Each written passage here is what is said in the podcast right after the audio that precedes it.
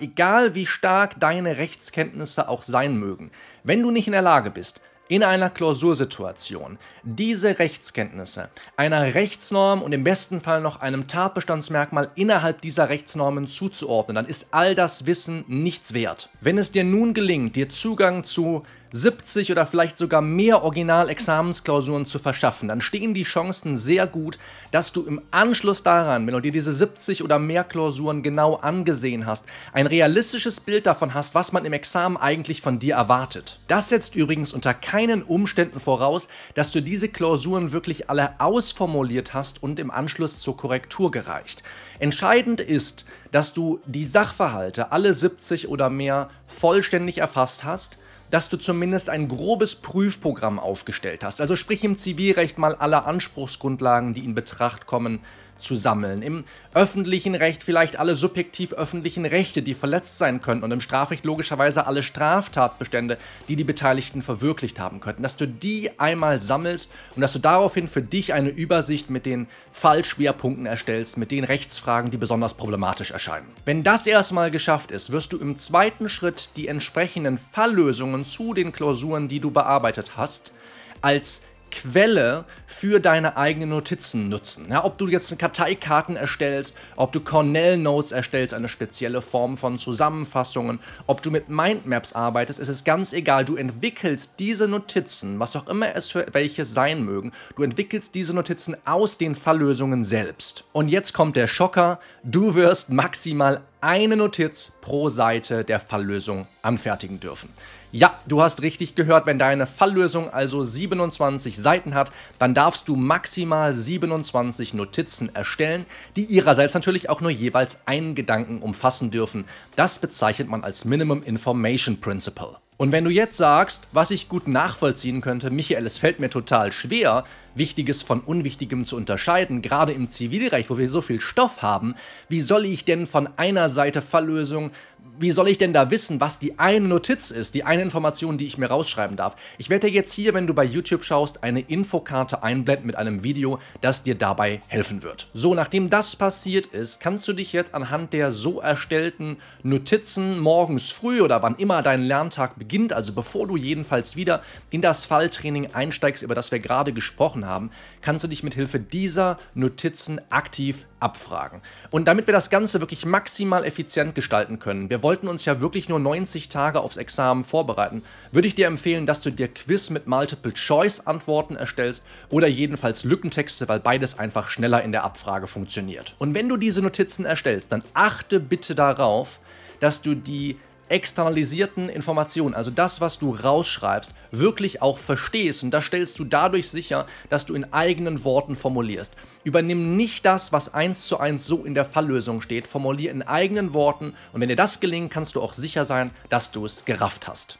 Und nachdem diese ersten zwei Schritte jetzt getan sind, du hast den Fokus auf das Falltraining gelegt, du hast diese Fälle analysiert, du hast die Sachverhalte vollständig erfasst, ein grobes Prüfprogramm erstellt, du hast dir eine Übersicht mit den Themenschwerpunkten der jeweiligen Klausur gemacht, du bist hergegangen und hast dir pro Seite der Falllösung wenigstens eine Notiz erstellt, anhand derer du dich aktiv abfragen kannst.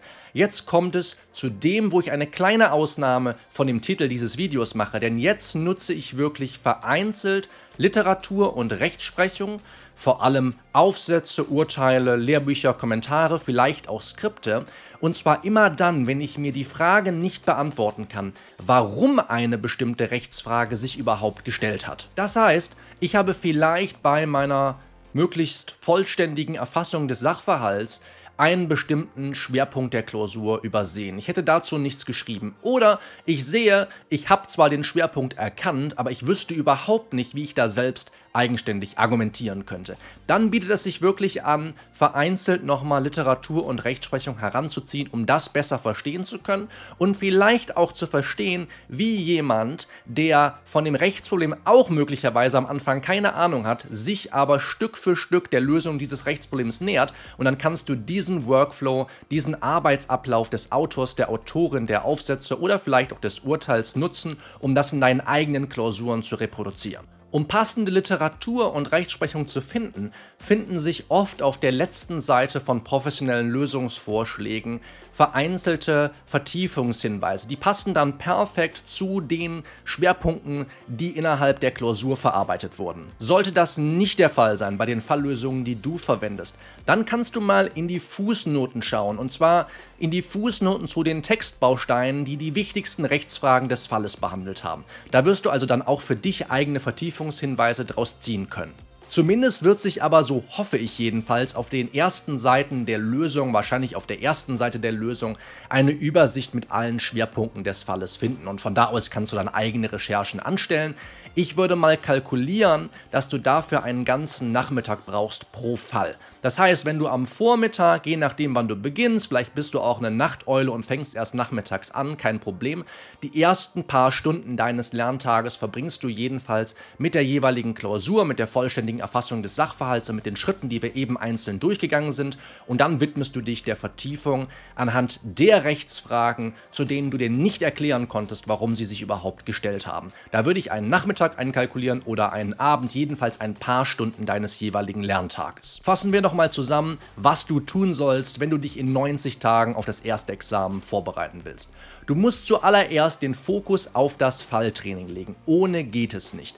Das heißt vor allem, dass du dir möglichst viele Original-Examensklausuren vorlegst um ein gutes Bild davon zu bekommen, eine gute Vorstellung davon zu bekommen, was man eigentlich im Examen von dir will, welche Fallkonstellationen sich immer wiederfinden, wo die Schwerpunkte gesetzt werden, wie viel Schwerpunkte eine einzelne Klausur überhaupt hat und so weiter und so fort. Dann wirst du hergehen und dir aus den Falllösungen jeweils Notizen erstellen, und zwar eine pro Seite. Und nur wenn das nicht reicht und dich morgens damit abgefragt hast, dann würde ich noch hergehen und sagen, ich habe nicht verstanden, warum sich diese Rechtsfrage in der Klausur überhaupt gestellt hat. Was kann ich dagegen unternehmen? Vereinzelt Rechtsprechung, Literatur nutzen, um das aufzubereiten. Und jetzt möchte ich zum Abschluss dieses Videos wie immer von dir wissen, jedenfalls wenn du bei YouTube schaust.